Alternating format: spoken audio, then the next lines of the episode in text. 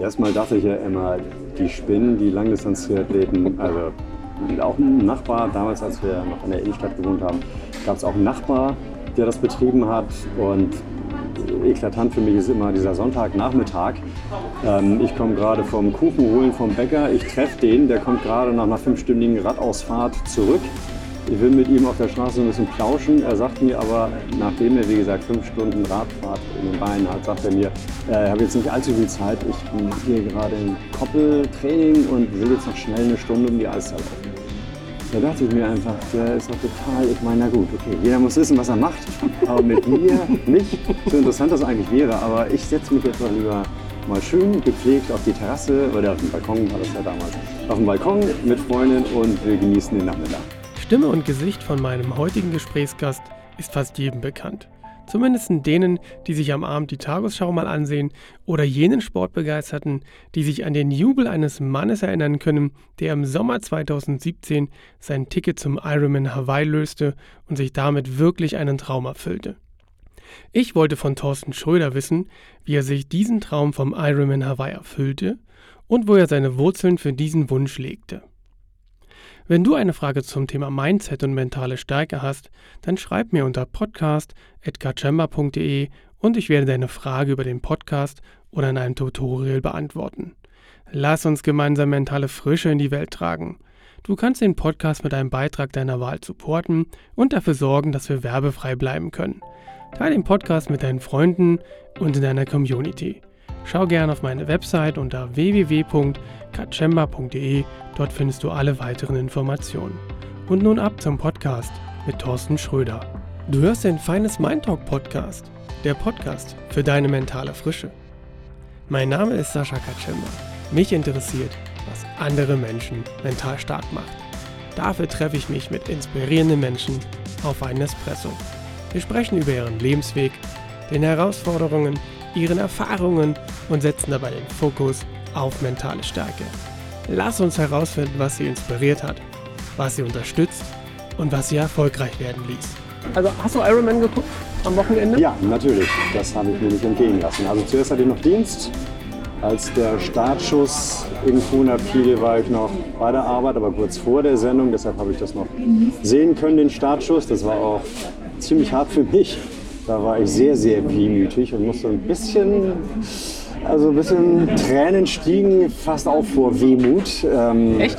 Konnte ich noch ein bisschen unterdrücken. Ja, ja, das ging dann.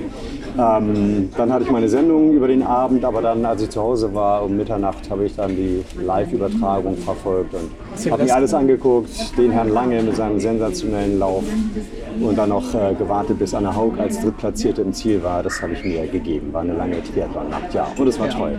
Hat echt Spaß gemacht. Aber wie gesagt, die Wehmut war irre. Also auch davor hatte ich echt ein bisschen Sorge, dass ich das nicht ertragen würde und mir es gar nicht angucke. Ja, weil es war einfach ein grandioses vergangenes Jahr und Hawaii war einfach fantastisch im vergangenen Jahr. Die Erinnerung ist einfach positiv, sehr, sehr positiv und deshalb ist es schon ein bisschen schwierig, jetzt nicht dabei gewesen zu sein. Aber ging alles gut. Nach dem ersten kleinen Schrecken, so beim Start, wie gesagt, ähm, habe ich mir in Ruhe angeguckt. Es war irgendwie auch lustig, dann zu sagen, ach, da sind die jetzt gerade und da ist die Na gut, das- das da ist der Baum, wo die drunter herlaufen, da war ich ja auch und ach, da. Ähm, da denkt man dann, wenn man kurz vom Ziel ist, ach, jetzt braucht man ja nur gerade auslaufen, aber dann gibt es noch den Schlenker am Ende, muss doch noch zwei Kilometer weiterlaufen. Da weiß ich noch, wie ich damals glücklich war, fast im Ziel zu sein. Also solche Erinnerungen kommen dann hoch. Ja, aber ja schöne Erinnerung auf jeden Das sind total schöne Erinnerungen und es hat auch wirklich Spaß gemacht zu gucken. Aber hast du, hattest du jetzt dieses Jahr nochmal Ambitionen gehabt, nochmal was zu machen? Nein, nein, ne? nein, Also hab das war so, wo du sagst, okay, Nein, das ich habe, das ist wirklich reine Wehmut, ich habe das einmal Ja. gemacht, das war ein großes Ziel. Nee, also ganz so jetzt nicht. Also für Okay. dieses Jahr hatte ich auf keinen Fall Ambitionen, weil nach dem vergangenen sehr, sehr intensiven Jahr war klar, in diesem Jahr oder in dieser Saison oder in der jetzt ja abgelaufenen Saison werden die Beine hochgelegt oder ein bisschen höher gelegt, sagen wir so. Natürlich habe ich weiter Sport gemacht, ich habe ja auch Mitteldistanzen absolviert. Also ich habe ja nicht nichts gemacht, sondern hatte trotzdem meine sechs Tage Woche was Sport anbelangt, aber eben keine solch riesigen Umfänge mehr wie im vergangenen Jahr und keine drei Trainingslager, also nicht ein einziges Trainingslager habe ich gemacht. Ähm, also von daher viel, viel ruhiger. Das war auch die Maßgabe wirklich für die vergangene Saison, daran habe ich gehalten. Ähm, und von daher hatte ich tatsächlich keine Ambitionen in dem vergangenen Jahr. Was in zwei, drei Jahren ist, ist ja nochmal eine andere Sache. Also ich habe schon noch mal die Lust, nach Hawaii zu kommen, weil es Okay. einfach zu toll war. Aber ich weiß, dass der Weg ein harter, schwieriger, langwieriger wird. Deshalb weiß ich ja nicht, ob es wirklich klappt, aber irgendwann würde ich es gerne schon noch mal versuchen. Okay. Okay. Also ich stelle dir auf jeden Fall mit Sicherheit noch die Frage, wie sehr du das tatsächlich wolltest, da hinzukommen. Da du ja wahrscheinlich, ich vermute, du bist ja nicht äh, dein Leben lang Triathlet.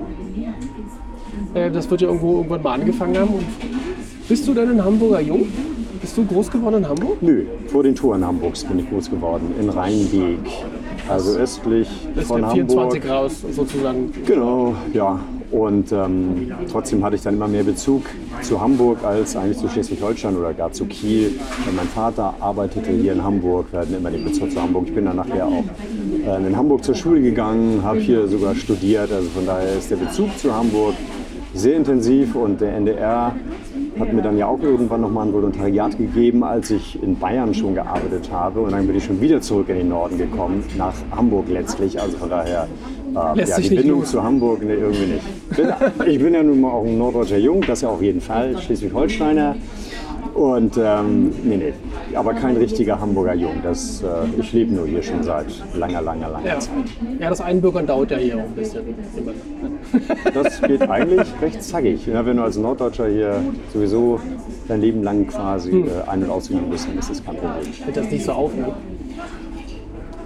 Wenn du vor den Toren groß geworden bist, hast du da das Landleben ein bisschen genossen? Bist du denn rausgegangen und hast du Landleben war das jetzt auch nicht. Also wir hatten da keine Kühe und Schweine. ja, aber und mehr, mehr Feld und nicht. Wiese Aber- wahrscheinlich, das meine ich jetzt Ja, mehr Feld und Wiese, wobei das ist eher so eine Schlafstadt. Rheinbeek nach Schönningstedt. Ich habe im Stadtteil nach Schönningstedt gewohnt. Ist auch wiederum ein bisschen weiter weg von Rheinbeek.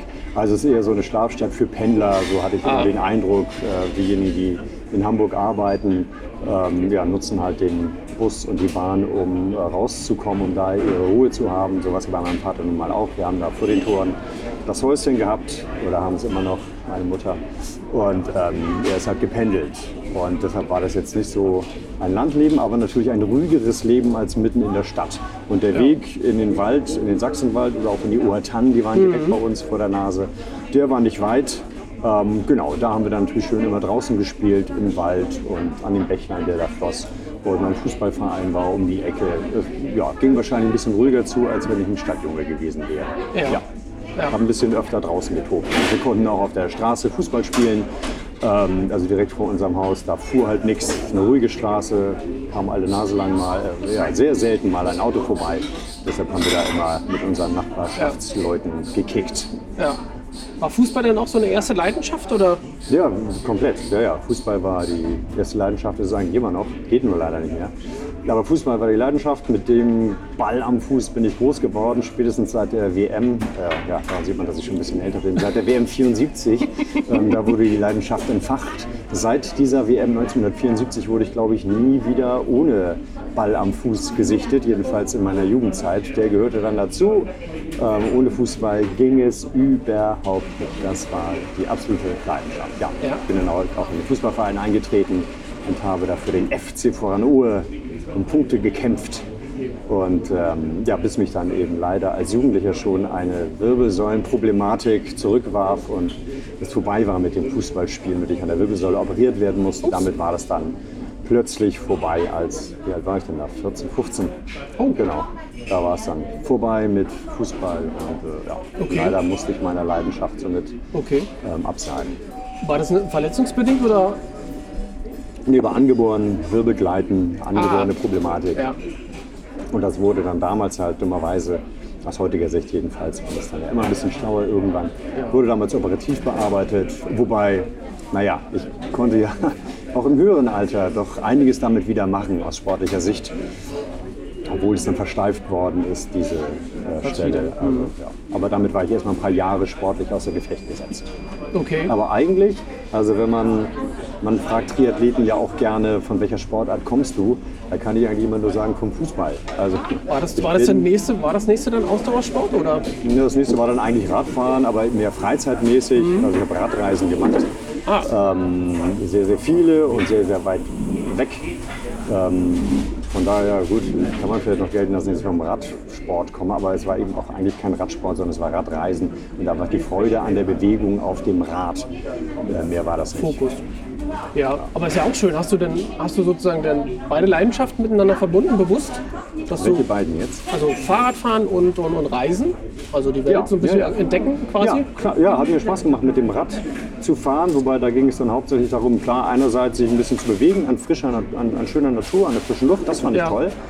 Ähm, und andererseits ist du bist mit dem Rad natürlich viel näher dran an den Menschen in dem Land, in dem du gerade tourst, bist du viel näher dran, weil, naja, du gibst dir halt ein bisschen Mühe, das sehen die Leute dann ja auch, du gibst dir Mühe, da durchs Land zu radeln und fährst dann nicht im Auto oder im Autobus durch die Gegend, sondern kostet dich ein bisschen Mühe, du bist auch verschwitzt, bist ein bisschen verdreckt und so ist dann der Kontakt zu den normalen Leuten ähm, ist natürlich viel einfacher, als wenn du dann nur kurz Ja. aus deinem Auto aussteigst und ein paar Fotos machst.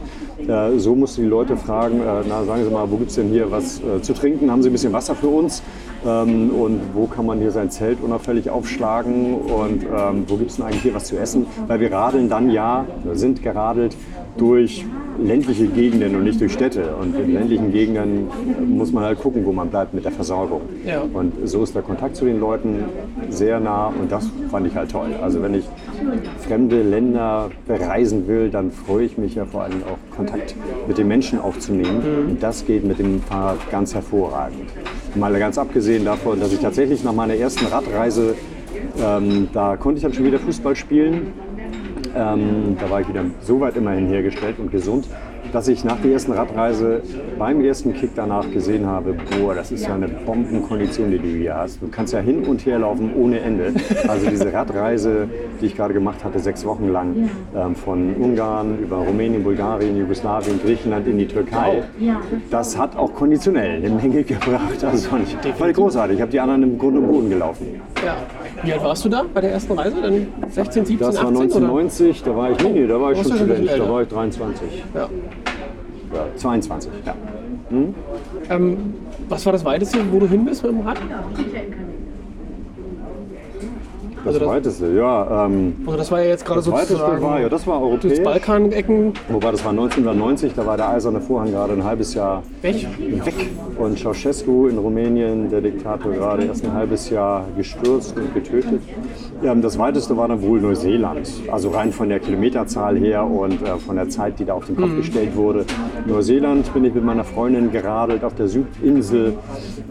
Aber ich war im Himalaya-Gebirge, in Pakistan, in China, in Laos sind wir geradelt, in Südamerika durch Patagonien, in Südafrika, in Lesotho, in Swasiland, in Marokko und ähm, die osteuropäischen Länder fand ich spannend, auch in den Jahren danach noch Rumänien, ähm, Ukraine war ich, auf der Krim war ich auch, als es wirklich rein ukrainisch war.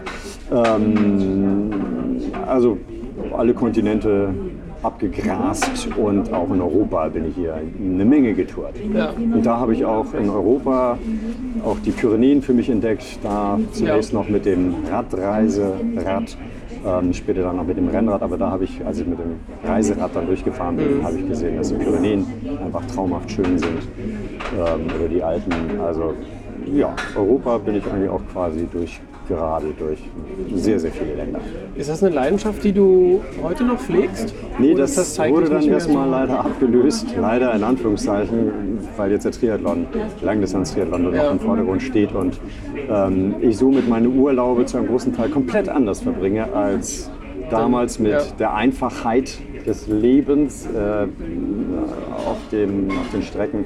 Und äh, jetzt sind es halt All-Inclusive-Hotels sozusagen, wo dann das Trainingslager stattfindet. Aber gut, ist alles, alles zu seiner Zeit seine und Zeit, alles ja. je nachdem, ähm, Welche was nötig Zeitspanne ist. war das? So, das ist die Studienzeit durch? Oder? 1990, ne, 1990 ähm, habe ich angefangen und 2011 habe ich bisher meine letzte richtige Radreise gemacht Okay. in den USA. Das war auch eine sehr beeindruckende Reise. Ähm, in Utah, in Salt Lake City angefangen im Schnee bei Minusgraden. Das war sensationell, also fantastisch. Also, eigentlich total bekloppt. Ähm, hat aber Spaß gemacht. Das Bekloppte war, das war unfassbar. Ich hatte ja immer gehofft in den Tagen davor noch, dass die Temperaturen irgendwie steigen würden. Es war im April. Aber ich hatte irgendwie nicht so richtig bedacht, dass in Salt Lake City, ja, es liegt halt ein bisschen höher. Ähm, und ist nicht auf null äh, Höhenmetern. Ähm, und das Lustige war, als ich dann aus dem Flugzeug kam und mein Sondergepäck, das ja ein Fahrrad nun mal ist, abholen wollte, dann kam über diesen Sondergepäck, über das Fließband, das Sondergepäck, Fließband, kam Skier, Skier, Skier, Skier, dann nochmal Skier, dann nochmal Skier und dann Skier und dann ein Fahrrad und wieder Skier. Und ich dachte, irgendwas stimmt hier nicht. Aber es war eine großartige Tour. Ich habe gezeltet und bin morgens aufgewacht und das Zelt war mit Raureif überdeckt und eisig und vereist. Und äh, ja, es war, war eine tolle Tour. Und irgendwann nach einer Woche bin ich auch in tiefer gelegene Gefilde gekommen und da war dann, da Mensch, blüht es dann warm, auf. das wollte ich jetzt auch ja, nicht. Ja. ja, da blüht es dann auf. Da hatte ich ein tolles Grün dann plötzlich. Ähm, und es, es blühte und es war total schön. Also war eine tolle Radtour. Das war aber die letzte richtige Radtour in dieser Art. Aber somit habe ich die, ähm, wie lange? 10, 20, 21 Jahre habe ich wirklich ähm, jedes Jahr so eine Radtour gemacht. Mal mit Freunden, mal mit meiner Lebensgefährtin. Ähm, und die aber in den USA dann ganz alleine. Das erste Mal auch alleine. Aber das fand ich auch Auch eine Erfahrung, spannend. oder? Ja, war super. Hat irgendwie Spaß gemacht. Also abends am Zelt, zugegebenermaßen, wenn ich dann alleine vom Zelt saß, ne, und es waren Mhm. ja auch keine organisierten Campingplätze, sondern ähm, irgendwo in der schönen Natur habe ich mir was Ruhiges gesucht. Da war es ein bisschen komisch, da hätte ich dann schon manchmal gern gehabt, jemanden, mit dem ich schnacken kann, mit dem ich den Tag Revue passieren lassen Ja. kann. Aber da war dann niemand. Aber war auch klasse, hat auch echt Spaß gemacht. Ist das ein Interesse, was, ähm, was für mi- familiär bei euch so ein bisschen gepflegt wurde? Oder Nein, bist, bist du da völlig so rausgetreten, so Nee. ein bisschen? Ähm, familiär war das Übliche angesagt. Also Sommer, Sonne, Strand, Meer. Und so kannte ich es auch. So habe ich es auch zunächst als Student noch weitergeführt. Und wunderte mich, warum ich das eigentlich immer total langweilig fand. Warum ich dann gerne nach einer Woche schon wieder nach Hause gefahren wäre. Aber Ja. mir hat das nichts gegeben. Ich fand es einfach totlangweilig, am Strand abzuhängen. Mal gut mal ein Buch lesen, das mache ich ja gerne zwei, drei Tage, aber nicht für drei Wochen. Ja. Schrecklich langweilig. Und dann kam eben ein Freund, ähm, der hatte gerade eine Radtour gemacht ähm, nach Schottland und der wollte das dann eben, da der eiserne Vorhang gefallen war, wollte er jetzt mal nach Osteuropa. Und da ich mir gesagt hatte, Sommersonne, Strand gefällt mir nicht, probier es doch mal mit einer Radtour. Mehr als schief gehen kann es nicht. Wenn es mir nicht gefällt, dann lasse ich es. Aber es war so grandios, so toll, dass ich dabei geblieben bin. Und Das heißt, es da hat es sich gepackt vom Prinzip her. komplett, ja, ja. Diese Reise war so beeindruckend. Also ja, Rumänien fand ich klasse, höchst spannend. Ähm, und die anderen osteuropäischen Länder. Also es war so sensationell. Auch so mit der Natur zu leben, dass ich das erste, ich konnte da ja, man konnte ja in den Karpaten oder in den Rhodopen in Bulgarien, kannst du ja aus dem Fluss das Wasser nehmen, wenn du einigermaßen nah an der Quelle bist, des äh, Quellwassers. Dann kannst du ja Wasser nehmen und kannst es trinken, du kannst im Fluss baden, du hast dann Kochwasser, ähm, ja, kannst du den Schweiß des Tages abwaschen und kannst neben dem Fluss dein Zelt aufstellen. Und, äh, also dieses Leben in der Natur, da habe ich auch das erste Mal so den Sternenhimmel richtig gesehen, weil als Städter oder Wahrgenommen, der? Zivilisation, da siehst du es ja nicht, da ist ja nur die Lichtstrahlung, die ähm, ja, machen ja die Sterne dann unsichtbar. Und das war da das erste Mal so, dass halt keine Zivilisation in der Nähe war, die die Sterne unsichtbar machten, sondern man hat, der ganze Himmel war übersät mit Sternen. Das war auch sehr beeindruckend. Also diese Reisen haben mir sehr viel gebracht. Ja, schön. Das klingt gut. Und was hast, hast du gleich was mit Medien studiert oder, oder Journalismus in dem Fall? Oder hast du was völlig anderes Ich studiert? bin Diplom-Volkswirt.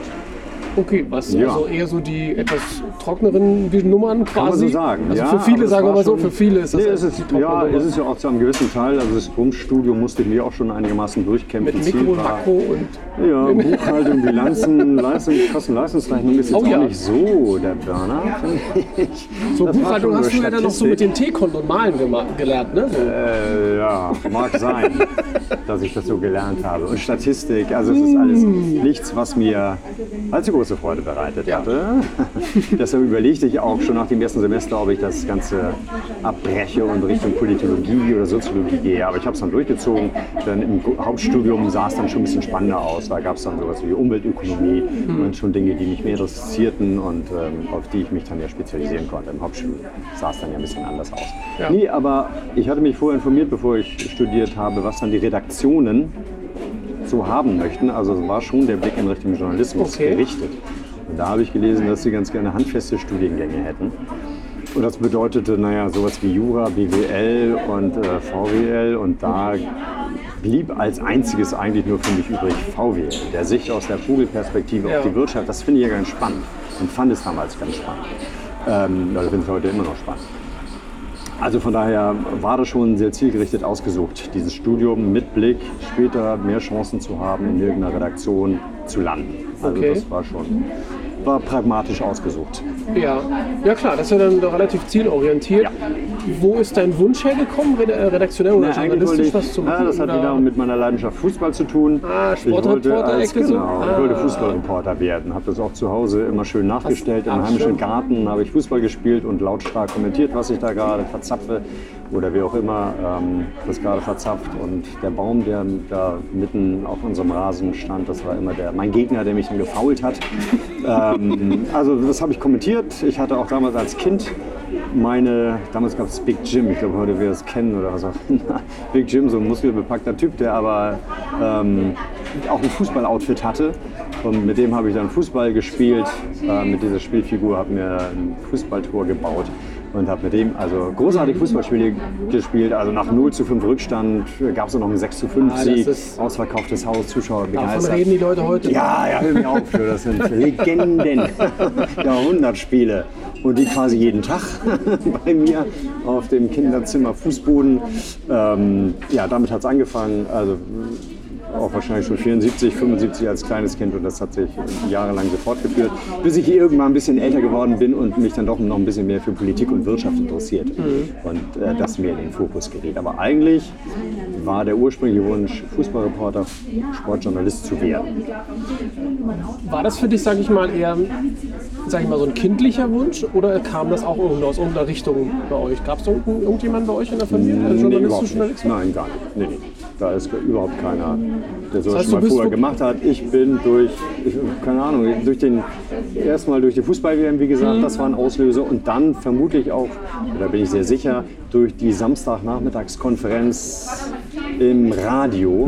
Dadurch bin ich auch infiziert worden, weil ich es großartig fand und ja immer noch Immer noch, großartig sagen, finde. oder? Ja, wie die Reporter die Stimmung rüberbringen und erzählen, was unten auf dem Rasen passiert, sodass man sich wirklich gut vorstellen konnte. Ja. Kopfkino und die Geräuschkulisse aus dem Stadion und das einfach auch nur mit deren Worten und deren Beschreibung. Das finde ich, fand ich, finde ich super. Hat Spaß gemacht, dazu zu hören und das wollte ich auch können. Mhm. Und deshalb habe ich das ständig geübt. Ähm, sowohl auf dem Rasen beim Selbstspielen als auch mit Big Jim, als auch dann einfach nur am Tonbandgerät mit einem Fußballspiel, das, äh, äh, das ich dann im Fernsehen sehe. Und dann hast ja, du es und mit kommentiert. Ja. Okay, schön. Kannst du den Punkt für dich festmachen, ab wann du das bewusst gemacht hast, gesagt hast, okay, und daraus kann ich tatsächlich einen Beruf machen und da gehe ich in die Richtung, gehe ich? Also wenn das so die Ähm, kindliche naja, Phase so Kind, verlassen hat? Ja, als ich mich da ein bisschen mehr für Politik interessierte, da wurde es dann konkreter 14, 15, Mhm. wahrscheinlich sowas um den Dreh, 16. Zum Ende der Schulzeit, ach ja, doch, ich erinnere mich, dass ich zum Ende der Schulzeit war ich in Gemeinschaftskunde, also da spielt dann Politik, Wirtschaft, spielt da eine große Rolle. Da war ich sehr gut, weil sehr interessiert. Ähm, da habe ich also sehr für Politik interessiert und da ich da eben immer den Reporter- oder Journalistenwunsch mit vom Sport dann eben in die Wirtschaft, Politik transportiert habe und ich älter geworden bin, das in der Schule auch weiter spannend fand, war dann wohl relativ klar, dass ich das auch beruflich gerne machen würde. Klar, also ich meine, dann ist das ja wirklich zielorientiert, pragmatisches Studium. Einfach sozusagen, das sind sozusagen die kleinen Hürden, die man dann mitnimmt, weil, weil die Vision vielleicht dann einfach klar ist, oder? Ja, und ich muss auch einem Studienkameraden von damals ähm, sehr, sehr dankbar sein. Bin ich auch. Ich weiß nur gar nicht, wer es ist. Ich erinnere mich nicht mehr. Der mich äh, mit zum NDR geschleppt hat als Bote. Also der hatte beim NDR einen Botenjob an der Poststelle und die brauchten dann wohl noch jemanden an der Poststelle. Und ähm, ich saß im ja, im Nebenfach Politik hatte ich, saß ich neben ihm und er fragte mich, ob ich nicht auch noch einen Job irgendwie bräuchte und in der Poststelle beim NDR sei was frei. Und da dachte ich natürlich, yeah, Strike, logisch, den Job nehme ich, weil, okay, die Poststelle ist zwar im Keller, aber, Aber hey, man kann ja irgendwie Sich sich hocharbeiten. im Das heißt, du hast dich vom Keller hochgearbeitet bis in das Studium. Ja, genau. Also vom Man Keller kann das ja dann- wirklich so sein. Ja, ja, ja, ja. ja damals ähm, erst Poststelle verteilen der Agenturen damals, ja, zu meiner Zeit. Ja. Na, da gab es ja noch keine Computer. Wir hatten sowas ja nicht. Ähm, da ging es also darum, die Agenturen zu verteilen im Hause und später ähm, ja, war ich dann in der Abreißerstelle, also in dem Raum mit den Fernschreibern, habe die Agenturen abgerissen und in die Fächer der Redakteure verteilt. Und ja, da ich dann mit den Redakteuren in Kontakt gekommen bin, habe ich dann irgendwann mal gefragt, äh, ob ich nicht mal ein Praktikum machen könnte. Ach so, ja, ähm, um nochmal auf den Ursprung des Wunsches zurückzukommen. Noch was, was mich begeistert hatte. Ich habe immer die politischen Sendungen bei NR2 gehört, bei meinem Heimatsender. Also es gab dann den Morgenkurier oder Frühkurier, Mittagskurier, Abendkurier. Die aktuellen politischen Sendungen, die fand ich toll. Ähm, Berichte von heute habe ich später gehört. Es gibt immer abends um 22 Uhr, nee, 23.30 Uhr gibt es immer so eine halbstündige Tageszusammenfassung. Die habe ich immer gehört. Also da wuchs dann eben auch schon einerseits das Interesse an diesen Themen und dann eben andererseits auch noch das Interesse, da vielleicht auch selber mal zu landen. Und da war ich dann plötzlich über die Poststelle war ich dann tatsächlich bei dem einen Redakteur, Rüdiger Knapp, der da bei NR2 dafür auch zuständig war, bei demjenigen, der auch dafür zuständig ist und äh, war dem schon sehr nahe gekommen und habe bei dem dann nach einem Praktikum gefragt und dann war ich drin. Als ich das Praktikum hatte, ein paar Beiträge gemacht habe, da ging es dann nach dem Praktikum weiter mit freier Mitarbeit und so hatte ich ähm, immerhin schon mal einen Fuß in der Tür dieses Journalismus, dieses Wunsches, den ich hatte. Das Ressort Nachrichten sprechen ist ja jetzt ein bisschen was anderes als, als Ja. Reporter zu sein. Ja. Hat sich das in irgendeiner Form ergeben oder hat sich bei dir auch Ja. ergeben, dass du gesagt hast, naja, Reportersachen sind nicht schlecht, aber Nachrichten, das fixt mich jetzt noch mehr an? Also man sagte mir schon bei den ersten Beiträgen, boah, wunderbare Stimme, wie super. Dann habe ich ja irgendwann das Volontariat gemacht. Da ging es wirklich nur darum, beim Radio zu landen, also Volontariat beim NDR. Da ging es darum, beim Radio zu landen als Reporter, Nachrichtenredakteur. Egal was, Hauptsache. Genau, aber da gab es natürlich auch schon ein bisschen Sprechunterricht. Also die Grundlagen bekommt man als Volontär dann auch schon vermittelt. Ähm, meine Sprechtrainerin meinte, boah, schöne Stimme, da mach, könnten wir eigentlich noch ein bisschen mehr draus machen und noch ein bisschen intensiver dran arbeiten. Worauf das hinausläuft, dann war mir nicht klar, war noch nicht so ganz klar. Aber ich habe über das äh, Volontariat hinaus, auch als ich schon meine Redakteurstelle, nee, Redakteurstelle ja nicht, ähm, ich war freier Mitarbeiter und Reporter und Nachrichtenredakteur und Verkünder, ähm, habe dann darüber hinaus tatsächlich noch weitergemacht mit dem Sprechtraining. Training.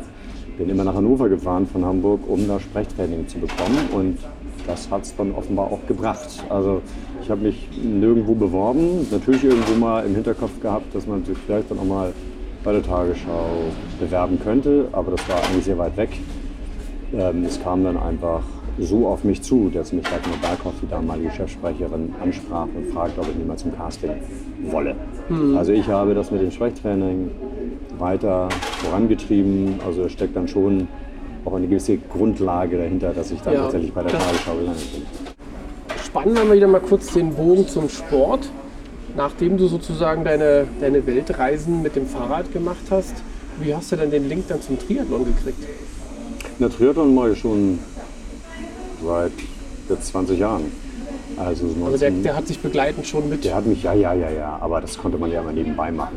Beziehungsweise die Radreise war ja auch mal ein gutes Training schon mal. ja, Also ja Training. Radtraining war es ja schon mal.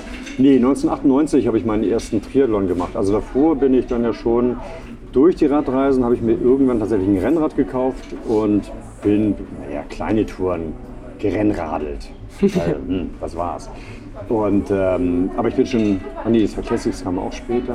Also 98 jedenfalls hat mich ein Kumpel mitgeschleppt nach Föhr. Wir wollten dann ein nettes Wochenende mit äh, unseren Freundinnen verbringen. Und da gab es halt auf Föhr gerade einen Triathlon, so ein Jedermann-Triathlon, ein Sprintding, kleines Ding. Da dachten wir uns, ach, machen wir einfach mal mit, warum nicht? Und dieser kleine Führer-Triathlon hat so irre Spaß gemacht, dass ich mir dachte, kann man noch mal machen, also bei nächster Gelegenheit. Und so haben wir es dann auch gehandhabt. Also haben kleine Sprint-Triathlons mitgemacht. Irgendwann gab es dann in Hamburg, wann gab es den denn das erste Mal? Also Ende der 1990er oder 2000, so um den Dreh, gab es dann ja in Hamburg auch regelmäßig einen Triathlon.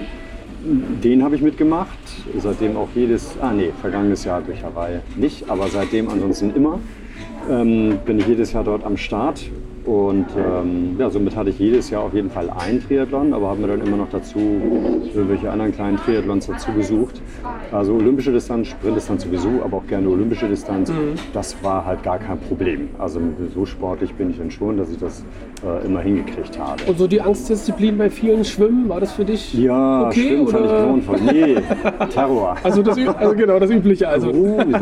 Ja, ja, ja, ja. Ich bin dann immer vor den ähm, olympischen Distanzen bin ich dann dreimal vielleicht ins Schwimmbad gegangen, um zumindest dann eben diese dreimal davor 1500 Meter abzuschwimmen, um Ja. zu sehen, dass ich nicht untergehe und dann ist gut. Okay. Dann war gut, dann wusste ich, okay, ich kann mich auf die Strecke wagen und äh, das Schwimmen möglichst schnell hinter mich zu bringen, um dann zwei vernünftige Disziplinen äh, zu machen. Das hat sich übrigens dramatisch geändert. Ich weiß nicht, ob wir dazu noch kommen, aber das will ich gleich schon mal vorweg sagen. Schwimmen finde ich Ist jetzt eine Leidenschaft. super. Richtig gut. Ich finde Schwimmen echt toll. Es macht unfassbar Spaß. Hätte ich damals natürlich niemals geglaubt, aber es ist so toll. Also, Wenn man den Dreh raus hat, Schwimmen. dann ja, naja, wenn man, funktioniert's, oder? wenn man dabei ist, den Dreh rauszubekommen. Ja. Das ist ja auch langwierig. Ich mache das jetzt ja. Ja. schon seit sechs Jahren, die Langdistanz und trainiere dafür entsprechend. Aber es ist jedes Jahr versuche ich mich da fortzuentwickeln. Geht halt nicht so schnell. Aber ich versuche jedes Jahr und, und bei jedem Schwimmen immer auf ein paar Sachen zu achten und hoffe, dass ich mich da immer noch weiterentwickle. Aber ich finde es total spannend, auch immer noch dran zu arbeiten. Wie komme ich hier schneller durchs Wasser? Es, also, Schwimmen ist toll. Ja, schön. ja, ist großartig. Ähm, wo waren wir stehen geblieben? Beim Triathlon waren wir stehen geblieben. das Schwimmen nicht das so dein Ding war, aber genau. wir wissen, heute ist es deine Leidenschaft. Naja, eine von drei. Eine von drei. Eine von drei. Ich mache alle drei Sportarten tatsächlich total gerne. Das ist das Ja, das Schöne. ist, ja- wollte ich gerade sagen, das ist ja auch, ich sag mal, bei dem, bei dem Zeitaufwand, den man beim Training hat, ist das natürlich ein guter Vorteil. Ne? Wenn man sagt, okay, ich habe, oh nee, Ja. heute ist wieder so ein blöder Tag, weil es gibt eine so eine Ja gut, Hassdisziplin. manchmal, ne, Hassdisziplin gibt es überhaupt nicht. Es gibt natürlich mal Tage, an denen ich Ja, nicht gut, so viel Lust natürlich. habe. Aber es gibt keine Hassdisziplin. Ich laufe total gerne, ich radel total gerne und ich schwimme mittlerweile auch echt gerne. Ist, ja, von daher, Triathlon ist genau mein Ding. Wann kam der, der, der Reiz für dich, das lange zu machen? Und natürlich dann wahrscheinlich auch erstmal- verbunden der Wunsch, also wenn lang, dann auch mal richtig auf Hawaii, mit Endziel Hawaii. Nee, der, das war ja gar nicht das Ziel erstmal. Ähm, erstmal dachte ich ja immer, die spinnen, die Langdistanz-Triathleten, also auch ein Nachbar, damals als wir noch in der Innenstadt gewohnt haben, gab es auch einen Nachbar, der das betrieben hat und eklatant für mich ist immer dieser Sonntagnachmittag. Ähm, ich komme gerade vom Kuchen holen vom Bäcker, ich treffe den, der kommt gerade nach einer fünfstündigen Radausfahrt zurück. Ich will mit ihm auf der Straße ein bisschen plauschen. Er sagt mir aber, nachdem er wie gesagt fünf Stunden Radfahrt in den Beinen hat, sagt er mir, äh, ich habe jetzt nicht allzu viel Zeit. Ich mache hier gerade ein Koppeltraining und will jetzt noch schnell eine Stunde um die Alster laufen. Da dachte ich mir einfach, der ist doch total, ich meine, na gut, okay, jeder muss wissen, was er macht, aber mit mir nicht. So interessant das eigentlich wäre, aber ich setze mich jetzt doch lieber mal schön gepflegt auf die Terrasse oder auf den Balkon, war das ja damals, auf dem Balkon mit Freundin und wir genießen den Nachmittag. Also Sonntag so zu verbringen, dass man nur unterwegs ist, muss echt nicht sein. Konnte ich mir überhaupt nicht vorstellen. Aber naja, aber irgendwie ist es offenbar nicht so ganz aus dem Kopf rausgegangen und irgendwann war dann wohl doch der Punkt erreicht, dass ich mir dachte, also man denkt sich ja schon, oder ich als Triathlet dachte mir ja schon länger, ach, eigentlich wäre das ja mal eine neue Herausforderung, ganz spannend, aber ja, dieses Trainingsintensive, das hat mir dann doch gesagt, nee, das ist nichts für dich, das ist zu viel.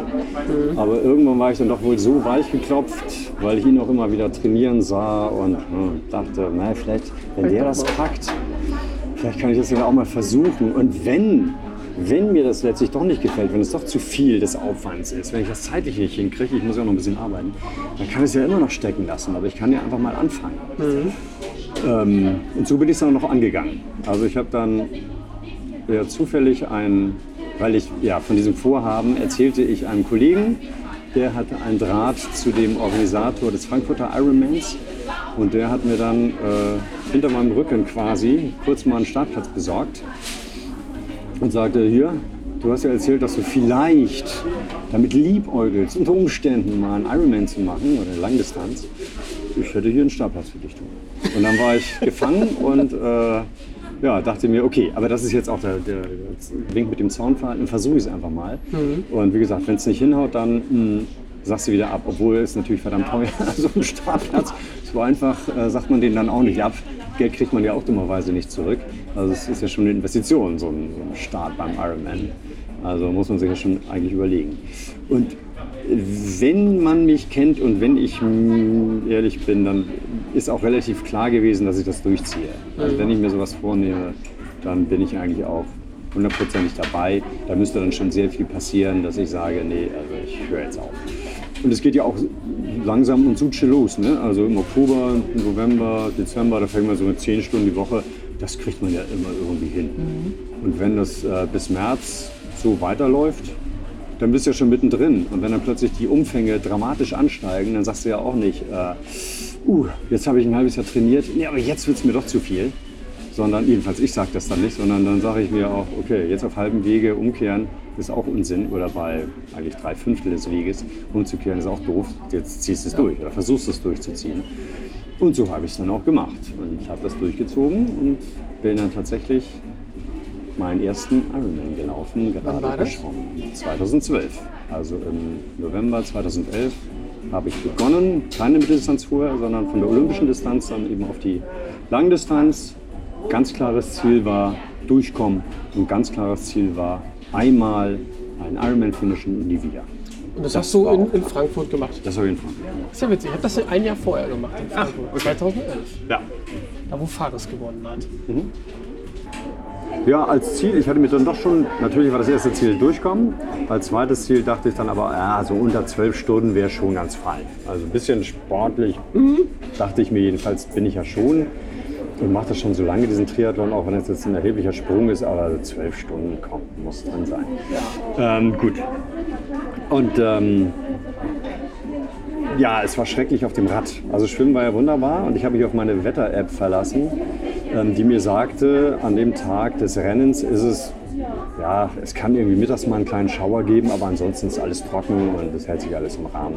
Temperaturtechnisch, deshalb hatte ich nur diese, so ein ganz normales Tri-Top dann nach dem Schwimmen übergezogen und als ich aus dem Wasser gekommen bin, war es ja auch noch trocken und alle anderen haben auch nur so ein Tri-Top äh, drüber gehabt und nichts Warmes. Mhm. Nur leider fing es dann schon sehr bald an zu regnen und äh, wurde immer schlimmer und hörte nicht auf. Und es waren so 14 Grad, 15 Grad höchstens. Und ich ja, hatte nicht so viel mehr auf den Rippen. Ähm, keine Fettschicht, die mich da irgendwie geschützt hätte. Und ich habe gefroren wie ein Schneider. Unfassbar. Es war, das war wirklich grauenvoll. Und ich stand da mehrfach an dem Punkt, wo ich mich gefragt habe, machst du weiter oder hörst du jetzt einfach auf? Ähm, ich habe dann öfter mal das Rad stehen lassen. Also ich bin angehalten, habe mhm. dann so Hempelmänner gemacht, bin gesprungen auf und nieder, um mich ein bisschen zu wärmen, weil ich habe wirklich nur gefroren.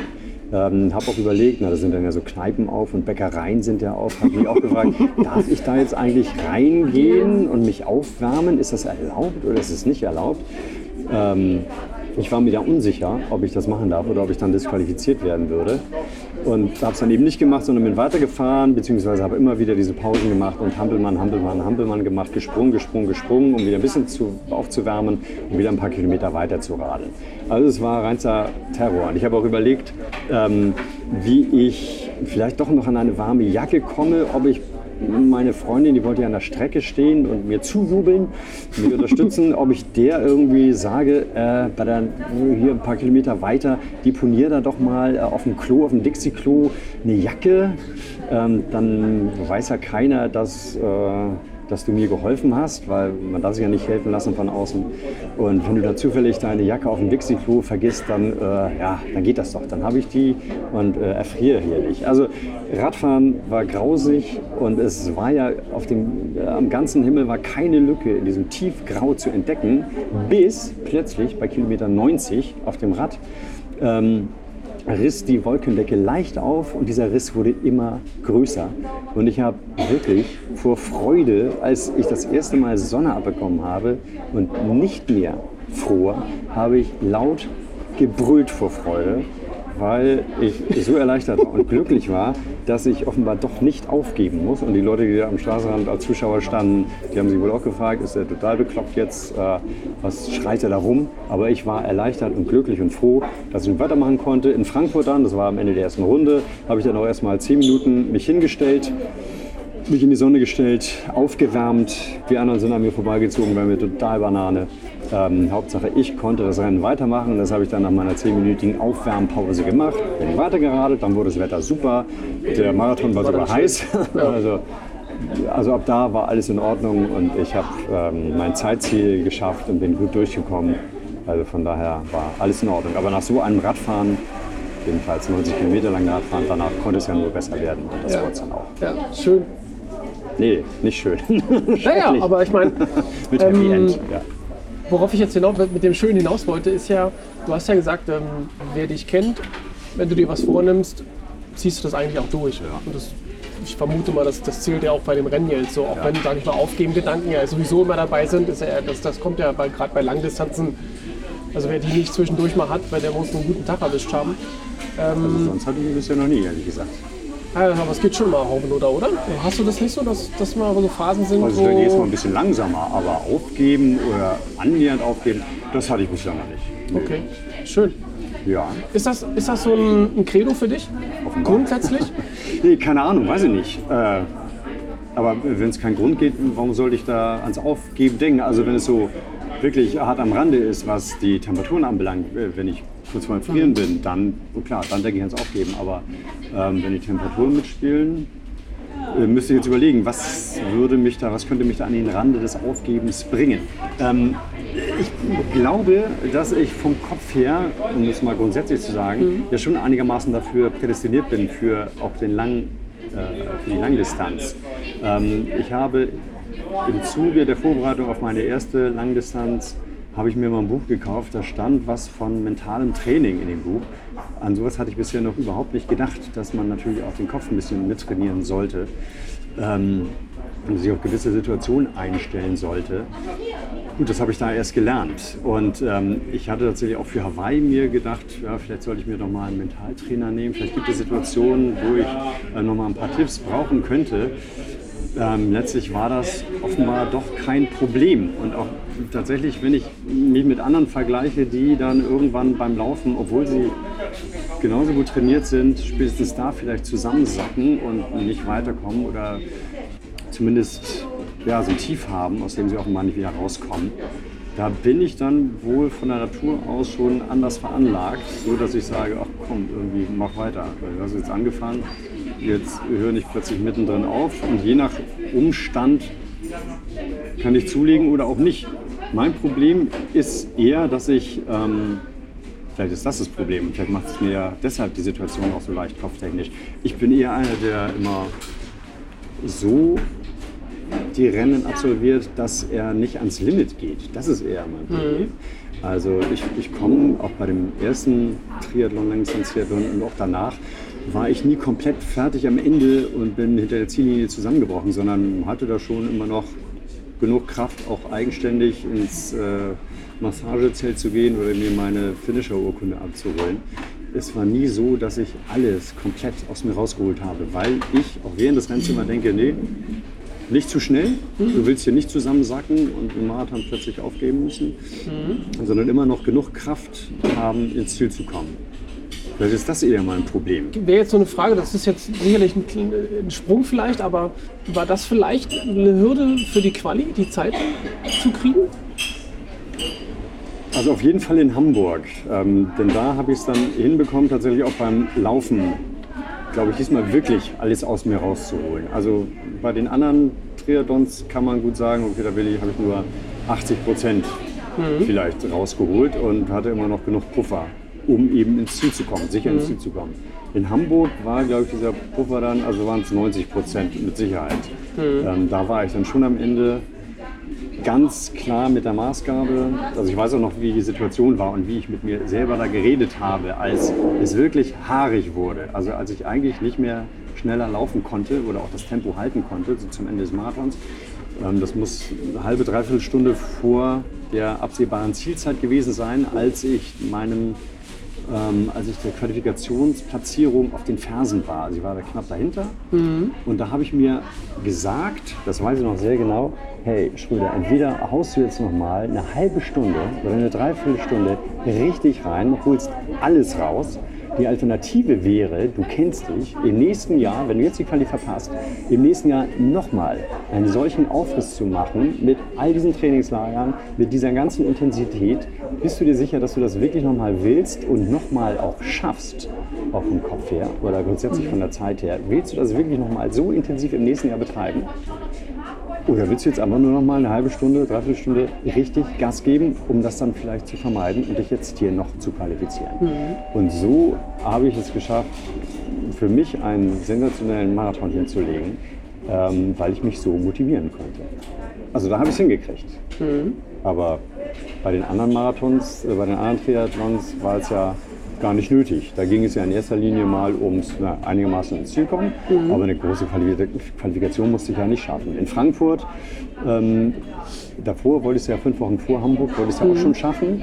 Da war eher so ein mentales Motivationsproblem, dass ich ähm, beim Laufen eigentlich mitbekommen hatte oder mir signalisiert wurde, dass ich ganz klar auf Kurs Kona bin mit dem, was ich da gerade abliefer.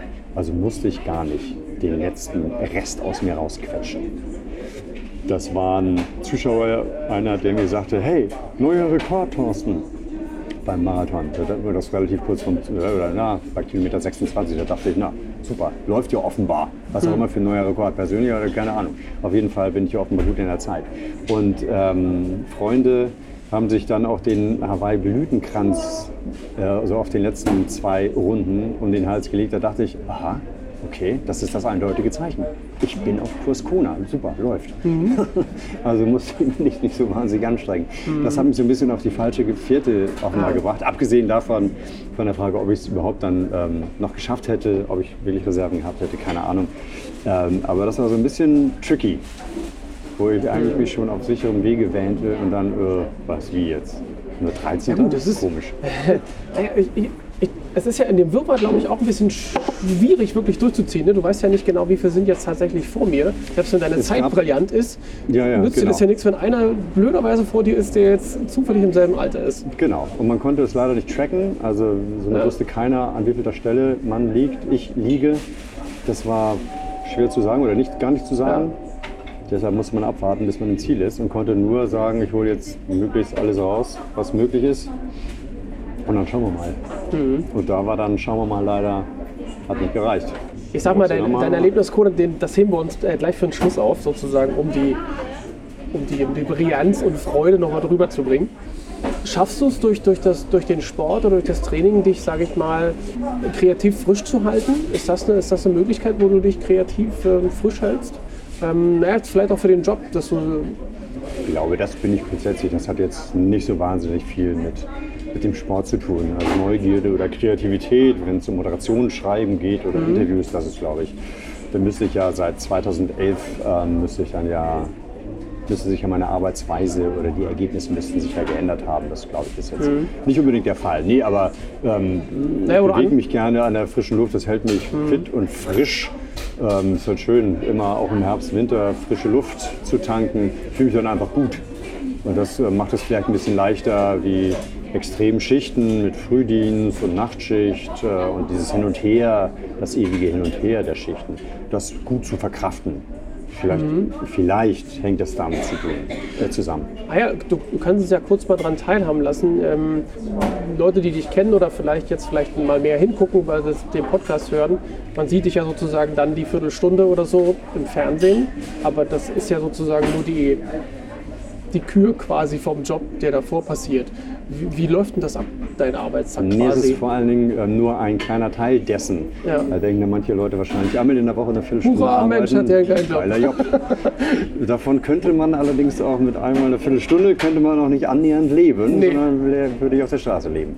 Ähm, nee, also Tagesschauen gibt es eben rund um die Uhr. Ich mache eben auch Nachtschichten, gucken vielleicht nicht ganz so viele Leute. Ich mache Frühschichten Im Morgenmagazin gibt es die Tagesschau alle halbe Stunde. Ähm, es gibt tagsüber Dienste. Ich mache auch noch NDR aktuell, das ist dann eben im NDR-Fernsehen eine aktuelle Sendung, die ich auch moderiere, wo ich dann eben also nicht nur, in Anführungszeichen, das nur Nachrichten spreche und vorlese, sondern wo ich dann eben Tag, tatsächlich einen 9-to-5-Job mal habe, mit Sendungen am Nachmittag um 14 oder um 16 Uhr, die ich, äh, die Beiträge moderiere ich an. Ich habe Interviews, die ich vorbereite und führe. Also das ist dann tatsächlich ein redaktioneller Job und die Präsentation der Sendung oder Sendungen Dazu gehört dann eben auch noch eine Bereitschaft für den Abend, falls im Norden irgendwas Dramatisches passiert oder wenn das Wetter verrückt spielt, dann gibt es Sondersendungen am Abend nach der Tagesschau, ähm, die ich moderiere. Also das mache ich auch einige Male im Monat. Ähm, vertretungsweise moderiere ich das ARD Nachtmagazin. Äh, manchmal bin ich in Hannover bei NDR aktuell. Also ich habe noch diverse Jobs und da die Tagesschau wirklich auch rund um die Uhr und jeden Tag sendet, bin ich eigentlich auch jeden Tag, nahezu jeden Tag, sieben Tage die Woche äh, im Sender, auch wenn es damit unter kürzere Schichten sind. Mhm. So wie bei der 20 Uhr Schicht. Ähm, da fahre ich halt um 16, 18 Uhr in den Sender und dann ist es um Mitternacht vorbei, wenn die Tagesthemen vorbei sind. Ähm, denn da habe ich dann ja auch noch meinen Auftritt. Und das sind dann relativ kurze Schichten von fünf, sechs Stunden oder auch mal der Frühdienst dauert fünf Stunden.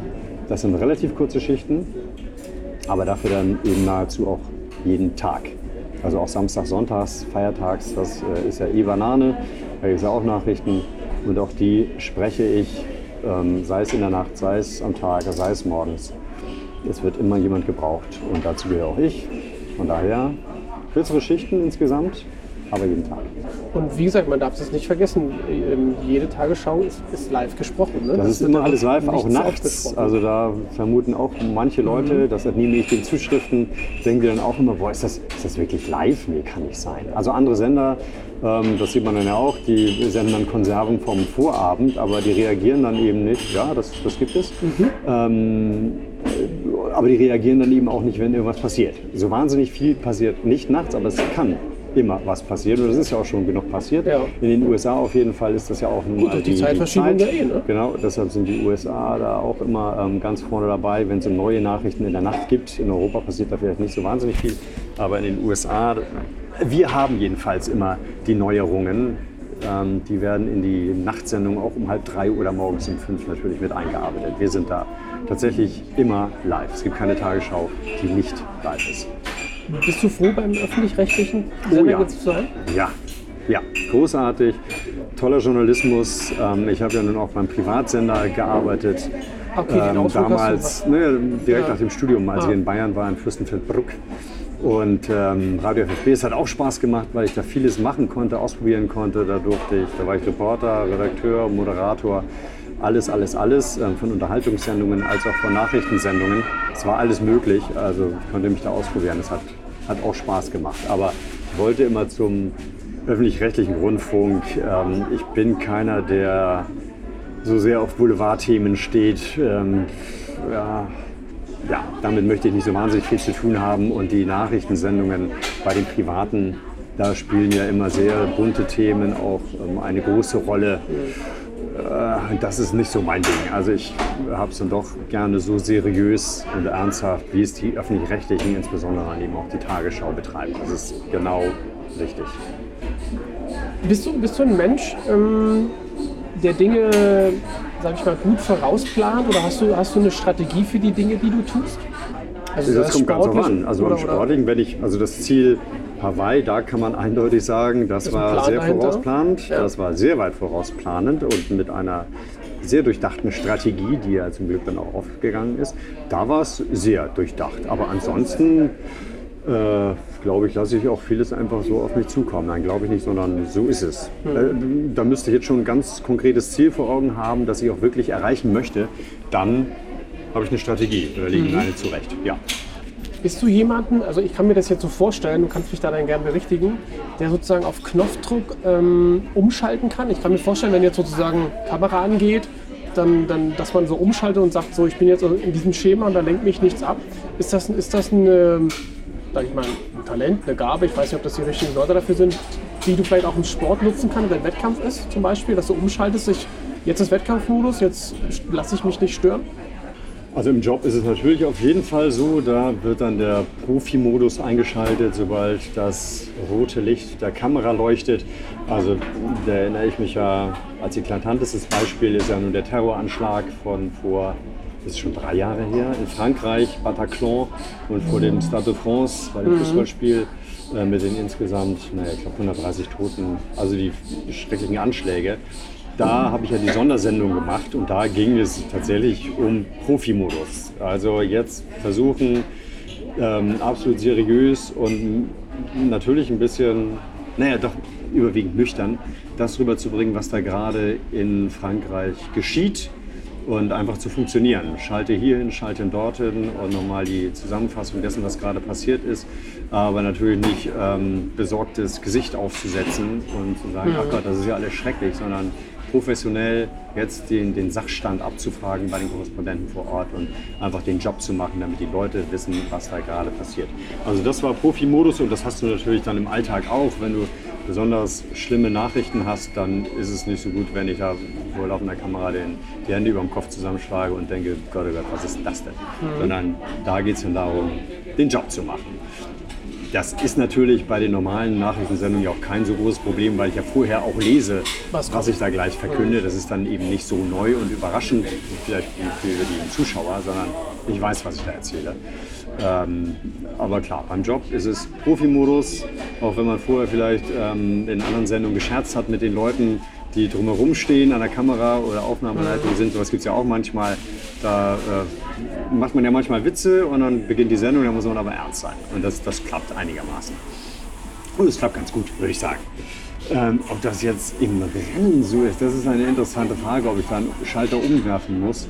Ähm, ja, da weiß ich ja, dass ich in ein Rennen gehe und jetzt ähm, versuche, meine beste Leistung abzurufen. Aber auch da hängt es immer davon ab. Also ich weiß, ich verabschiede mich gerne von netten Helfern an der Strecke. Also ganz eklatant war das vor einem Jahr.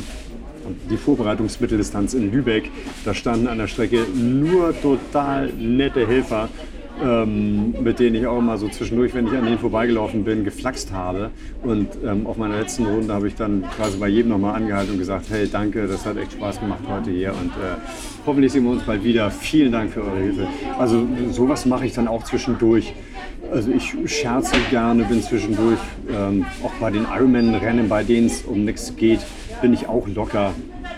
Und ähm, wenn es dann gefordert ist, dann schalte ich um. Da weiß ich eben auch in Hamburg, da habe ich am Anfang auch ähm, mit den Leuten auch abgeklatscht und sie gegrüßt, wenn ich Leute erkannt habe. Und das ist ja in Hamburg ja hm, ne, Heimspiel, da kannte ich ein paar mehr Leute und abgeklatscht. Und die Laola-Welle habe ich mit den Leuten gemacht. Und, äh, aber dann nachher, als ich gesehen habe, dass ich äh, vielleicht doch Gas geben sollte für die dann. Qualifikation, da war ich im Tunnel und habe äh, die links und rechts von mir stehenden ignoriert und deren Rufe, sondern habe gedacht, lauf einfach, verschwende keine Energie, keine Scherze, alle Energie in den Laufschritt und in den möglichst schnellen Laufschritt. Du hast ja gerade gesagt, ähm, du, das ist ja, kommt ja beim Sport Gott sei Dank nicht so oft vor, aber du hast ja schon mal das eine oder andere, was, was du verkünden musst, was einen emotional wahrscheinlich doch mehr benimmt. Wo lässt du das? Gibt es ja, irgendeine Kompensation, wo du sagst, Kommunikation, so wie jeder anderes macht. Man hört es, man verarbeitet es, man bespricht das mit Freunden oder Freundinnen ähm, und dann versucht man das Beste daraus zu machen und äh, das war's. Also mhm. ganz normal, wie jeder seinen Alltag auch so liebt. Ja. Ich muss das nicht irgendwo besonders lassen. Mhm. Das ist ja gut. Also ich glaube, ich weiß nicht, ob das, ob das alle so hinbekommen, aber ich finde es jetzt einen normalen Umgang. Aber, Ach so, ja, ja, weiß ja nicht. Mhm. Aber was sollte ich, mir fällt jetzt gar nichts ein, was ich damit besonders mhm. mache oder machen sollte. Wüsste ich nicht. Beschäftigt mich natürlich, viele Sachen beschäftigen mich, aber da gibt es dann eben Freunde, mit denen ich, oder vor allen Dingen natürlich meine Lebensgefährtin, äh, mit der ich das bespreche und äh, ja, dann ziehen wir vielleicht Konsequenzen daraus. Oder, keine Ahnung. Ja. Was auch immer. Das ja. wird zu Hause besprochen. Genau, Talentgabe hatten wir ja nur schon. Fand ich gut. Ja, Talent habe ich dafür ja eigentlich gar nicht. Also für, für den Sport, wenn ich das mal kurz sagen Meinst darf. du? Ja, ja, ja. Ich bin ja weder schnell im Laufen, ich war immer, also wenn es um die Leichtathletik damals in der Schule ging, war ich total lahmarschig, um es mal ganz knallhart zu sagen. Also ich bin kein schneller Läufer oder war kein schneller Läufer. Ähm, bin auch kein schneller Radfahrer und schneller Schwimmer ja sowieso nicht. Hat mir eh keinen Spaß gemacht. Und Radfahren kann ich lange und ausdauernd, aber letztlich nicht schnell. Es wurde mir jedenfalls nicht so mit in die Wiege gegeben. Ich äh, beneide immer so ein bisschen die Leute, die echt das Talent dafür haben. Also ich habe ja ähm, vor, vor drei Jahren habe ich jemanden kennengelernt, der hat mit Mitte 40, der hat ganz gerne mal ein Bierchen getrunken oder ein paar mehr, ein paar mehr hat geraucht ähm, und ist dann umgestiegen, hat sein Leben geändert und hat Sport gemacht und ist schon ein paar Jahre später einen Marathon unter drei Stunden gelaufen bin hier in Hamburg. Unter drei Stunden. Da kann ich trainieren, wie ich will. Ich weiß nicht, was ich dafür machen sollte, um in die Nähe von drei Stunden zu kommen. Also ich bin jetzt froh, dass ich im Zuge der Vorbereitung auf Hawaii 3.13 geschafft habe. Davor waren's, war ich glücklich, dass ich 3.28 geschafft habe, dass ich mal unter drei Stunden gewesen bin. Aber drei Stunden, wie macht er das? Und der ist, ist ein Superläufer, der ist, er ist jetzt Mitte 50, ist super schnell auf dem Rad und äh, schwimmt auch noch gut. Also das ist einfach ein Talent. Da muss man sagen, er ist ein Talent. Ich mache das alles so mittelprächtig. Ich kann das, wie gesagt, vor allen Dingen ausdauern, aber nicht schnell. Und genau daran musste ich arbeiten, weil ich nun mal diesbezüglich talentfrei bin. Also ich bin eher ein talentierter Fußballer. Also ich kann gut Fußball spielen oder konnte gut Fußball spielen. Ähm, konnte schön, hatte eine gute Technik, konnte die Bälle gut verteilen. Ähm, so, da war ich talentiert, würde ich sagen. Aber nicht beim Laufen, Radfahren, Schwimmen. Das musste ich jetzt auch wirklich mir hart erarbeiten. Ja, aber du sagst ja, beim Schwimmen ist es dir gelungen quasi. Ich meine, wenn man Freude hat beim Schwimmen, würde ich sagen, ist einem was gelungen. Ja, das ist mir bei allem, beim Laufen ist es mir auch gelungen. Also mit 3,13 bin ich ja, muss, Ich man ja, immer, schnell. muss man ja immer relativ sehen. Ja, ich find, das ist ein schneller für Marathon, das, oder? Ich, ich finde es schnell. Also ich finde es schnell. Andere, wie gesagt, der Mensch da, der unter drei Stunden gelaufen ist, für den ist es also total normal. Oder auch andere. Ja, aber das andere. kann ich nachvollziehen. Also ich kenne auch Typen, wo du sagst, sag mal, das gibt's doch nicht, du trainierst hier wie so ein Blöder und der zieht ja an der vorbei und macht, hat gestern Abend noch Spaß gehabt, so ungefähr, wo du sagst, Ja, genau. ja, die haben einfach ein paar andere, andere Gaben mitgekommen. So aber ich muss dann auch sagen, mir geht es aber auch so, ich bin, komme eher aus der Sprintecke, das heißt, ich muss mir wirklich jedes Au- Ausdauerkilometerchen muss ich mir hart erarbeiten, weil bei mir war Ausdauersport nach 200 Metern zu Ende. Meistens. Also die ersten 20 Jahre meines Lebens quasi. Und erst durch das Sportstudium, wo dann mal klar war, du müsstest 5000 Meter eine Prüfung machen, habe ich dann mir gedacht, gut, das müsstest du jetzt mal trainieren. Sehr gut. Ja. Und aber dadurch ist die, die naja, Leidenschaft, Leid, ne, Leidenschaft kleingeschrieben, würde ich sagen, dann entstanden zu sagen, okay, ich mach mal, ich mach mal längere Sachen. Gibt es etwas, wovor du Angst hast? Angst? Habe ich nicht. Nee, wüsste ich jetzt gerade nicht, in welchem Bereich, wer was Spezielles. Also, nee, Angst habe ich. Nein. Bist du jemand, nicht. der Risiko, Risiko mh, einkalkuliert oder sagt, was kommt, kommt? Ich gucke dann in der Situation, wie ich damit umgehe?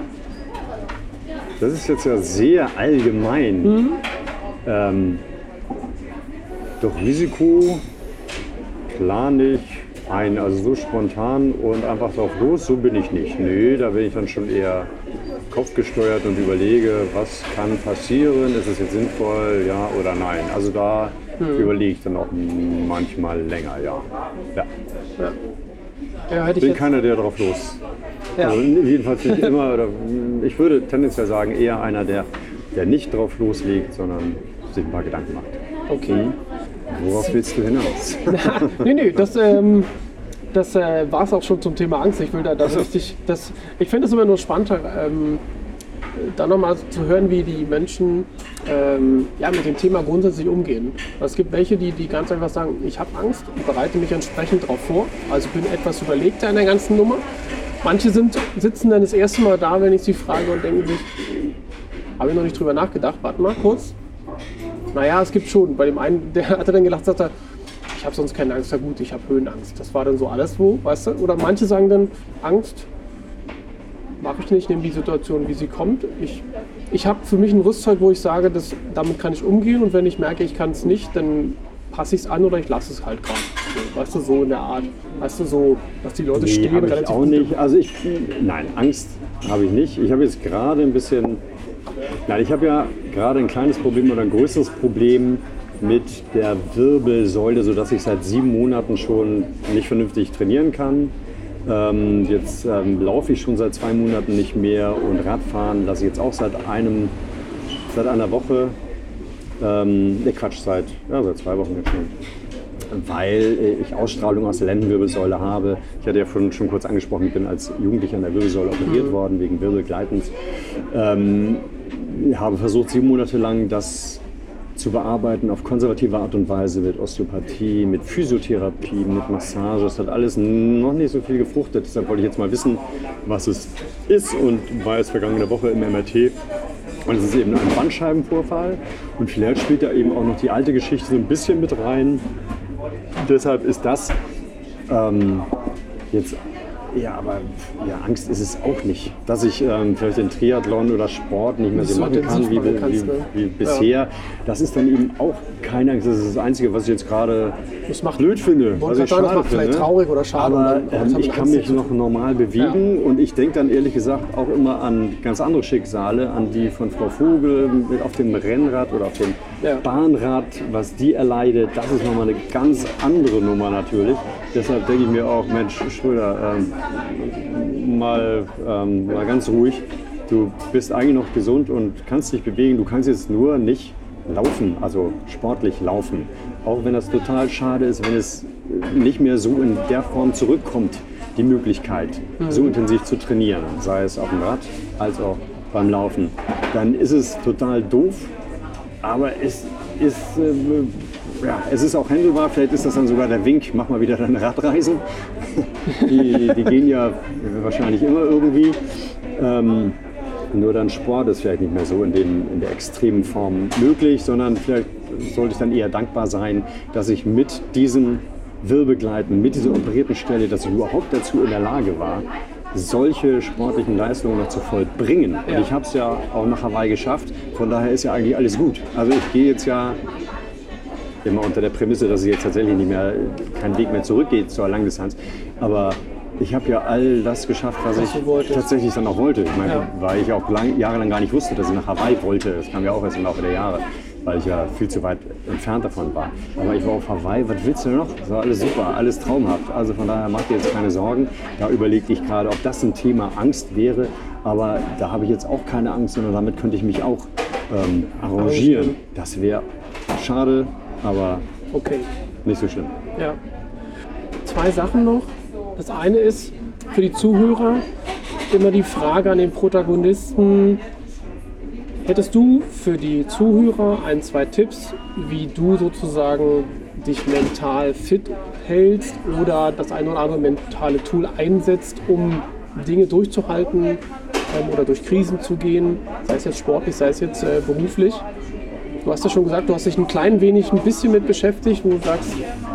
Ja, herzlich wenig, weil es ja offenbar nicht, nicht nötig war, weil ich offenbar von, von meiner Grundausrichtung, von der Disziplin und dem Willen, den ich dann an den Tag lege, offenbar für solche Geschichtchen auch prädestiniert bin. Wenn ich mir was vornehme, dann mache ich das. Deshalb ähm, fällt es mir da schwer, Tipps zu geben. Ich weiß nur, für mich ist das Wichtigste, dass ich Spaß an der Geschichte habe. Wenn ich keinen Spaß an diesen drei Sportarten hätte, dann wäre sinnlos, für mich jedenfalls. Aus dem Spaß heraus ähm, schöpfe ich die Energie und auch den Willen und die Disziplin, da dran zu bleiben und das auch so durchzuziehen, auch wenn es manchmal schwer fällt. Aber nur durch den Spaß ähm, ist dieser Wille da, zum Beispiel nach Hawaii zu kommen und das durchzuziehen. Ähm, dadurch habe ich auch die Disziplin ähm, zu sagen, okay, jetzt gibt es vielleicht mal einen schlechten Tag und äh, es ähm, würde mir jetzt vielleicht besser gefallen, auf dem Sofa zu liegen, aber hey, komm, ähm, mach einfach weiter. Zumal es, das finde ich ja auch immer erstaunlich, oder das, das muss man glaube ich auch erstmal erfahren, im Herbst und Winter, wenn es draußen usselig ist und regnet und kühl ist, dann ist es echt nur im ersten Moment unangenehm, da rauszugehen. Aus der warmen Stube sieht es unangenehm und doof aus, da jetzt rauszugehen. Und das ist eine gewisse Schwelle, die man überschreiten muss und der Schweinehund, den man besiegen muss. Aber sobald man draußen ist und ein paar Minuten gelaufen ist, sich warm gelaufen hat, ist es total klasse und macht Spaß, ähm, an der frischen Luft zu sein und einmal durchgepustet zu werden. Und wenn du dann in die warme Bude zurückkommst, denkst du dir, hey, Fenster auf, Türen auf, Ja. frische Luft rein. Hier ist ja alles, ist ja alles so verbraucht, unglaublich. Also äh, einfach mal ausprobieren, auch wenn es zunächst schwer fällt, auch wenn das Wetter schlecht ist, rausgehen und die frische Luft einatmen. Das ist super, macht Spaß. Ähm, viel mehr kann ich da fürchte ich gar nicht sagen. Ich musste da nicht so sehr an mir arbeiten. Das ist ein- eine schöne Qualität, würde ich sagen. Also da war, wir waren ja vorhin bei Talent und Gabe, wo du zwar sagst, naja, vielleicht bin ich nicht ja. talentiert als Triathlet, aber ich finde, das, das, ich find, das, sind, das sind tolle Gaben, die du mitbekommen hast. Hast du, ich glaube, ganz gut eine, eine Entscheidung triffst und sagst, wenn ich die Entscheidung treffe, ziehe ich das halt durch. Natürlich mit den Anpassungen, die zwischendurch vielleicht notwendig sind. Und du hast ja erwähnt, Disziplin und ein, ein Stück weit, sage ich mal, Ausdauer mitbringen, um zu sagen, so ein langes Projekt braucht halt auch Zeit, um das halt auch wahrzunehmen und zu sagen, das ist so, aber ich habe mich dafür entschieden. Ja, und natürlich habe ich mich da, was das Training anbelangt, ein bisschen selbst überlistet, indem es eben, wie schon gesagt, im Herbst und auch im Beginn des neuen Jahres, dann ja im Winter, auch immer erstmal locker losgeht. Und man ja diese acht bis zehn Stunden, die man am Anfang dann trainiert, kriegt man ja irgendwann irgendwie hin. Und so denke ich, äh, steige ich ein in so eine Saison Ja. und nachher gibt es kein Zurück mehr. Ja. Jetzt lass uns noch mal kurz teilhaben an dem Moment, wo dir klar war, oder es gibt ja diese, bei dir nur ja die schönen Fernsehbilder, wo du dich sehr gut freuen konntest, wo klar war, das Ticket ist gelöst. Was, Ja. war, da, was war da los bei dir? Ich glaube, das, das- kann man sehen. Unbändige Freude, riesen Erleichterung, aber eben auch riesige Freude, es tatsächlich geschafft zu haben, das Ziel erreicht zu haben, den Traum verwirklichen zu können, den ich dann eben seit zwei Jahren hatte und ziemlich stringent auch verfolgt habe. Man weiß ja nicht, ob das alles, dieser ganze Aufwand auch fruchtet, ob das hinhaut, ob man das Ziel erreicht. Und es hatte sich alles von A bis Z genau so gelohnt, wie ich es gemacht hatte, auch wenn ich da dann sehr, sehr knapp reingeschlittert bin noch ähm, und alles hochdramatisch war. Aber dadurch, dass es halt so knapp war und hochdramatisch, war eben dann auch der Moment, als ich meinen Namen hörte, als einer, der einen Startplatz bekommt, war der Moment natürlich auch so großartig für mich und ich bin ausgeflippt und konnte nicht mehr an mich halten. Gut so. Ja, ja, ja, ja. Aber Aber, das war auch ein, ein so unfassbar intensives Jahr. Und ähm, äh, ja, wenn das dann so funktioniert und so ein tolles Ende findet, dann musste das einfach raus. Hast du die, die, die, die Vorfreude mit hinnehmen können nach Hawaii?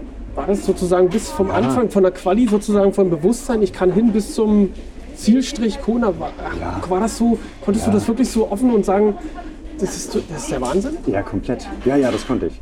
Also ähm, schon die Woche davor auf Hawaii war sensationell. Eigentlich würde ich allein deswegen schon mal nach Hawaii, um das zu erleben, weil ich bin morgens um, wann ist die Sonne aufgegangen? Also ich glaube um fünf bin ich aufgestanden, habe mir immer den Wecker gestellt, bin um fünf Uhr aufgestanden, als es noch dunkel war.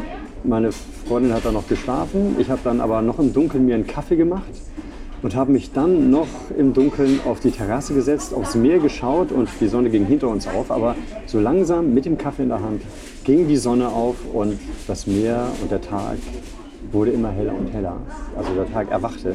Eigentlich war das mit das Geilste überhaupt. Klingt ein bisschen bescheuert vielleicht jetzt, aber so begann jeder Tag bei mir. Und das war, boah, war sensationell. War ein total schönes Gefühl. Da kam die Freundin dazu ähm, setzte ich dazu nachher noch mit dem Kaffee und habe einfach rausgeguckt aufs Meer und genossen, hey, du bist hier auf Hawaii, der Tag beginnt und gleich fährst du runter ähm, nach Kona an die Stelle, wo es ins Wasser geht, springst in den Pazifik mit all den anderen Spinnern, die sich hier qualifiziert haben für Hawaii und springst mit denen ins Wasser. Vielleicht siehst du heute mal Delfine, schwimmst zum Coffeeboot, Coffee Catamaran, der da 400 Ja. Meter vor der Küste liegt, holst dir einen Espresso, schwimmst du noch mal raus, vielleicht siehst du dann Delfine. Und so hat jeder Tag begonnen und äh, das war einfach wie im Traum und wundervoll. Also äh, schöner geht's gar nicht. Und dann das Rennen selber, gut. Also weiß nicht, ob du da auch noch mehr wissen willst, aber das war ja auch sehr speziell. Aber ähm, ja, ich habe es genossen von A bis Z bis zur Ziellinie ähm, inklusive.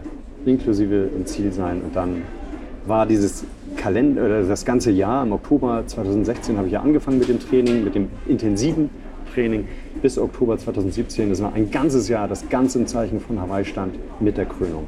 Das war, war großartig, ja. Das lassen wir einfach so stehen, Okay. ähm, weil da kann man natürlich noch hier und da nachfragen, aber ich glaube, es, es ist einfach schön ähm, zu erleben von dir.